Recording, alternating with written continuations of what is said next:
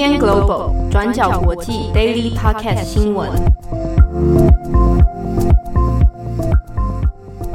Hello，大家好，欢迎收听 UDN Global 转角国际 Daily Podcast 新闻。我是编辑七号，我是编辑惠仪。今天是二零二零年十一月二十五日，也就是说呢，感恩节的前一天。然后今天也是小周末。哦，今天小周末了是吧？对啊，因为你就是上了两班，上了两天的班嘛，然后今天就是小周末，再两天就是周末了，觉得很赞，是 一个新颖的概念 啊，是 好好的，那祝福大家感恩节前夕快乐，小周末快乐。好，今天二十五号来帮大家更新几则重要的国际新闻。首先，第一条，我们先来看。泰国的抗争的新进度，没错。那上一周就有跟大家说到说，泰国在十一月十七号的时候是爆发了七月以来最严重的冲突嘛。然后由民间团体艾洛提出的民间修宪版本也被国国会否决了。在这之后呢，总理帕拉育其实就有说要彻底执法以及加强作为。那个时候，外界就很担心，说政府是不是会动用刑法一百一十二条，也就是冒犯君主罪来对付示威者。那这件事情确实是发生了。那截至下午录音的时间呢，路透社的报道是说，泰国警方呢在昨天的十一月二十四日，向十五位的抗议领袖发出了传票，指控他们冒犯君主。主要是因为他们在九月和十月的时候谴责了泰王的行为，谴责了泰王的生活方式和消费行为。这边跟大家补充一下，冒犯君主罪其实是在一九五六年被写入刑法的，也就是说，只要你诽谤、侮辱或者是威胁国王、女王、王位继承人或者是摄政者，就有机会被处以最高十五年的有期徒刑。在被警方带走的这十五个人当中呢，包括了著名的学生领袖，像是契尔巴里，他就表示说，就算收到了指控，但自己并不害怕，因为这只会向世界来展示说泰国封建制度的暴行。那其他收到指控的还有三十五岁的人权律师阿农，以及二十一岁的领袖帕努沙亚。那面对泰国政府的这个行为呢，国际人权联盟是给予谴责的。他们就说，冒犯君主罪不能对争取民主的领袖和参与者构成非法的行为。那泰国政府发言人其实也是不甘示弱的，他就回应了。尽管在这次的示威当中，已经有许多不礼貌的言论冒犯了大多数的人，但是其实他就表示，泰国政府对于人民的权利和自由已经保持了开放的态度，所以在这个时候，政府是必须使用他的权利的。他是怎么使用的呢？这边大家可以特别关注的事情是，冒犯君主罪其实是在这近三年来泰国当局首次提出来的。我们都知道说，泰国其实有着世界上最严厉的冒犯君主罪嘛。自从在帕拉育在二零一四年政变上台之后，因为冒犯君主罪而被指控的人是不断增加的，而且刑法其实都非常的不合理。像是在二零一五年呢，就有一位民众因为按赞前泰王遭人恶搞的照片，也分享了相关贪污的丑闻，结果就被判三十二年的徒刑。其实这一些严厉的刑法，我们就可以来解释说，为什么过去在泰国的公开场合，我们几乎很少听到，或者是不会听到任何可能批评王室成员的声音，因为严刑峻法的存在，让大家其实都是非常恐惧。但是呢，来到二零二零年，今年情况其实就转变了。我们可以看到的是，这一次泰国的抗议跟过往最不一样的事情，就是年轻的时代，其年轻的世代已经勇敢地提出了。对体制的不满，甚至也开始挑战了泰国王室的权力。这是在过去几十年来不太可能会发生的事情。像是在这一次的示威当中，我们可以看到示威者有用口号或者是用涂鸦图像的方方式来表达对王室的不满。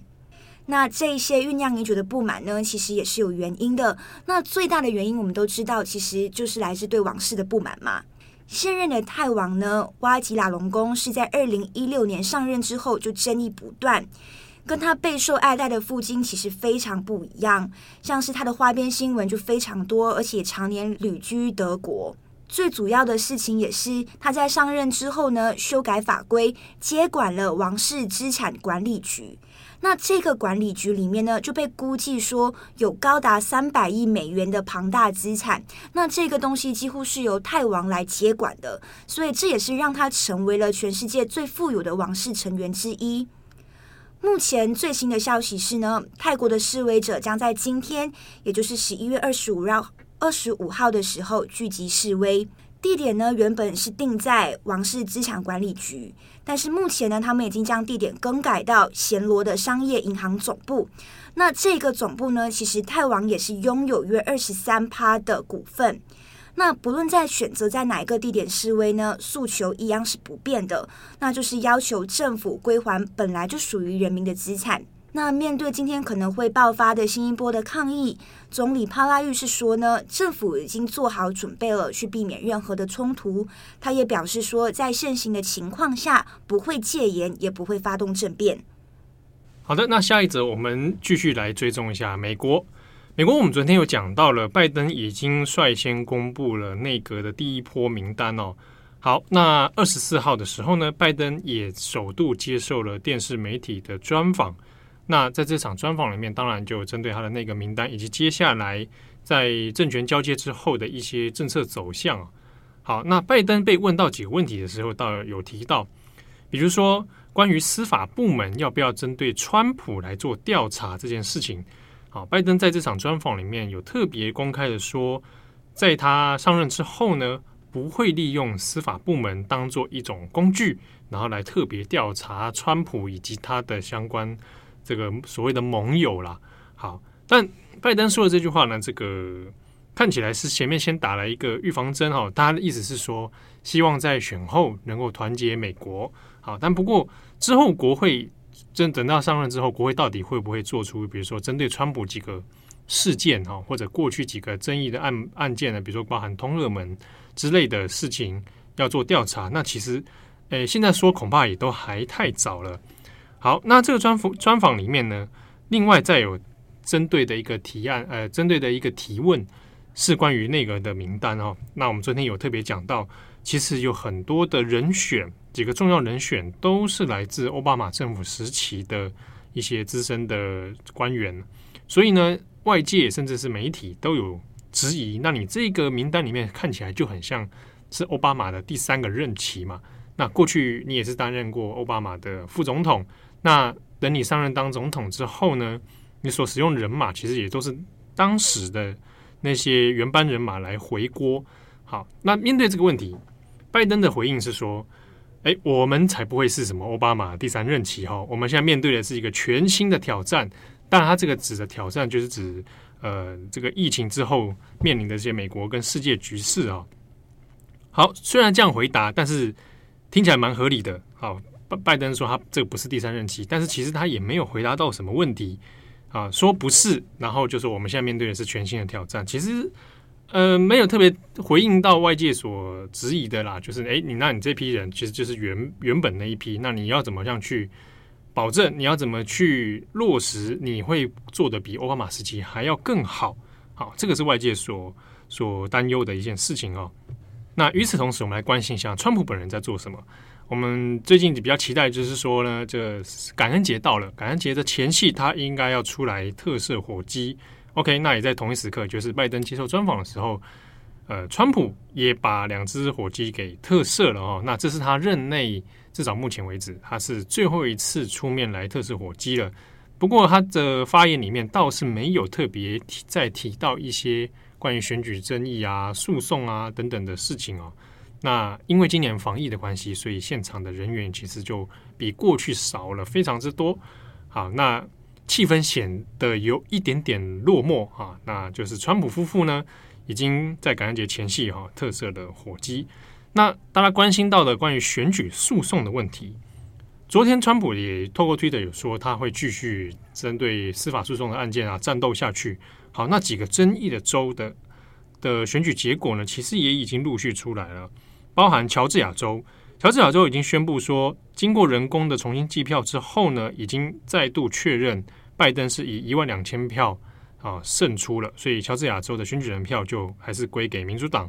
好，那宾州的部分之前因为也有选举诉讼的争议，不过因为宾州已经先前就驳回了川普的上诉啊。另外就是密西根州，好，密西根州在二十三号的时候也已经宣布了验票完毕之后呢。呃，拜登拿下了这个选举人票，所以乔乔治亚州、宾州还有密歇根州，其实三个都还是状态都是维持不变哦，所以看起来希望是相当渺茫的。不过，川普这边的发言人还是表示说，虽然如此，还是会在司法上面来做继续的挑战。好，那但是就媒体的观察，还有相关法律人士的观察，呃，看起来是希望比较不大了哦，所以才会有先前我们讲到的这个授权交接的相关事宜。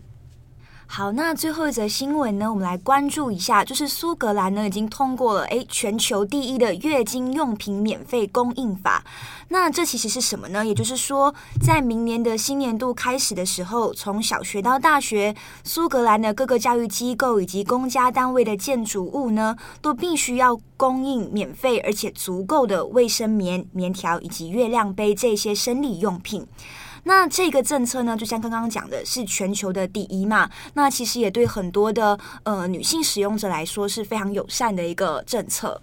对，我们来讲一下这个苏格兰的这一个免费供应法，它其实算是全球的一个里程碑啊。就性别议题上面来说，它是苏格兰议会呢在二十四号已经三读生效的月经用品免费供应法。好，那这个供应法里面，它是限定于在苏格兰的境内。好，那这个它使用的方式呢，是说，哎，它有分几个政策方向哈。第一个是说，学校还有苏格兰的政府公家单位里面哈，必须有义务你要去免费提供相关的生理用品啊。那就前面我们讲的，包含可能是这个卫生棉、啊棉条、啊月亮杯等等啊，必须免费供应。好，那第二呢是说，各级学校里面。也必须去做相关的月经平权教育啊，就是说你要再去增设一些健康教育课程啊，而且它针对生理期这个事情的。那第三，就是说它最后这个法律的目标是要让这个呃，透过公家单位啊，还有学校提供免费的用品之后，来解决苏格兰境内所谓的月经贫穷问题。对，那说到这个月经贫穷，也稍微跟大家解释一下，这边指的月经贫穷呢，其实不一定是指说你买不起卫生棉条，其实还包括你可能买到呃买不到足够的数量以及适用的形式，或者是你可能因为要节省的钱，为了要节省钱，所以没有办法在你量多的时候呢去做更换。那大部分这样子的情况呢，其实发生在可能贫穷的家庭，或者是你刚刚进入出金阶段的一些年轻女生，或者是在经济因素之外，可能也涉及一些。那其实也比较严重的问题在于月经贫贫穷的问题呢，其实也会对女性的像是生理健康啊造成威胁，或者是因为会加剧你的心理问题，或者是性别歧视的一些恶性循环，像是可能有一些女生会遭到同才排挤，或者是霸凌，或者是担心你的经血就是不小心就是渗透出来，或者是有一些异味，所以在这样子的情况下会导致可能女生的自信心被贬低，所以在性别平权的议题上面。有了这个解决月月经贫穷的一个政策，其实是一个蛮重要的里程碑。对，那这也是说，为什么他政策里面有特别提到要开设平权教育啊？哦，这个我想对有一些可能讲，我们亚洲社会里面还是会有这个类似的问题的，比如说他就觉得啊，月经是不干净的啊，甚至是说学校里面可能有的人，我相信可能有经验，就是啊，月经来了，然后被嘲笑，被同学霸凌。哦之类的，然后会导致说，哎，他会对自己的信心造成一些损害，那或者是觉得哇，我自己好好脏，怎么会这样啊？甚至可能不敢上学，啊，这种问题，那这个种种的一些刻板印象或者是是偏见，那他只是需要学校的一些教育来做一些教那个教导啊，当然让大家知道说这是很正常的生理现象，那我们不应该去用异色眼光来看待。好，那这个政策其实。呃，因为其实全球首创了哈，就是说让它免费的供应。那其实，在苏格兰自己国家里面，它也是呃，在苏格兰自己境内里面，其实讨论的也争议其实也蛮多的哦。他过去其实有讲过好几次，到底诶要不要通过这个法律啊？那那还也是有些疑虑啊等等哦。这个疑虑就包含说，这样整体算下来，如果全部要免费供应的话，其实也要花不少钱啊。啊，比如说光是各级学校你的相关用品采购啦，啊，然后你要怎么分配，嗯，怎么在学校里面，我要放在哪里给大家拿到啊，或者用什么样的形式来配发，好，那这些种种呢，预算算起来至少要两千四百万英镑，那算成台币也要九亿多啦。嗯，好，所以过去针对这个法律要不要过，其实有很多的拉扯跟争议哦。那这之中几个争议点在于说，哎，我要花这么多钱，我要我怎么知道这样的预算是有效的？比如说我我真的去各地学校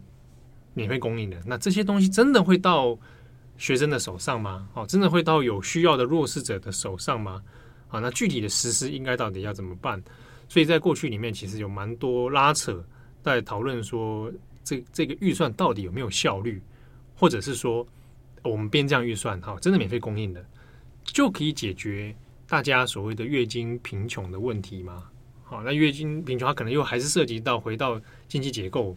的状况嘛？哈，那所以等等的一些讨论有很多。不过呢，在苏格兰境内其实有针对这些问题，也有谈到说，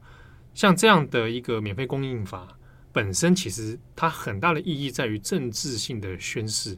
啊，让大家知道说我们现在已经朝这个方向做了啊，而且也通过这样的法律了，所以大家也知道应该要知道说我们要解决的就是月经贫穷啊。那大家再一起来看怎么样来去实施哈。那当然这不是一触可及的事情，但至少我们有了这个法律，我们有了这样的措施，那它就是改善问题的最重要的第一步嘛。好，所以。在这个供应法之下，它其实有本身有一个象征性的意义存在，对啊。那这则新闻我们出了之后，其实底下也有一些台湾读者在留言，就说啊，也很希望其实台湾赶快有通过类似的法律啊，不然其实我我有发现，其实有些人是没有办法想象或者没有意识到有所谓的月经贫穷这个事情。对，过去在我的认知里面呢，可能出了一些比较家庭弱势的状况，也有一些像是可能女性的无家者，或者是女性的街友，他们可能在要买就是生理期用品的时候，确实是碰到了这样子的问题，包括他们要就是可能有不足够的钱去买呃所谓的卫生棉或者是卫生棉条，甚至是可能没有一个呃适当的环境，或者是他们会不够卫，就是那个环境也不够卫生啦。对啊，或者我有一个环境说让他可以去更换。对对啊，那可能就，呃，你就对一些经济预算也真的有些人来说，它相对就是排挤到他日常开支的一个费用嘛。对，啊、对，而且其实真的也不便宜。对啊，你要买起来很多很多生理男，他可能如果家里没有女性方面有相关经验的话，就有点难想象说，哇，原来这个花下来也是不少钱。嗯，对啊，所以这个这个事情的确在在世界上是蛮有里程碑意义的。那台湾这个状况。不知道，就是也许未来可以慢慢朝向这个这个方向了。我记得那个时候，光是月亮杯哦，嗯，月亮杯在台湾的推广，那时候当时我就觉得好像遇到一些社会上好像可能也是不大理了解那个状况，对对啊，或者说会害怕，或者甚至是说，哎，这是就是对这些东西，其实我发现是有一个认知上的门槛的。对，其实不只是男生，其实女生也是，因为包括可能不同的生理用品就有分很多不同的类型。像我自己有时候也是会搞混，可能月亮杯有一些可能是呃，其实就是卫生棉的，不是卫生棉，就是有点布嘛，然后是你可以每次都可以清洗的，就是可以可以再利用的那个。对对对，可以再利用的，就是都有各种不同的呃生理用品。那有一些也是朝着可能对环境更友善的、更友善的方式去设计。对对对对对对。好，所以相关的政策未来希望可以越来越进步。对，但至少这一次，我觉得也提供了一个机会，让我们可以去了解，对，了解一下月经贫穷，了解一下这些状况。我想，我想，他那个苏格兰的事情，其实对像对其他国家来讲，也是有个示范意义啊。然后至少知道说，OK，人家现在有这个法，嗯，那人家怎么做？那或许我们可以来做一些参考跟借鉴。对对。好，那感谢大家今天的收听，我是编辑七号，我是编辑惠仪，我们下次见，拜拜，拜拜。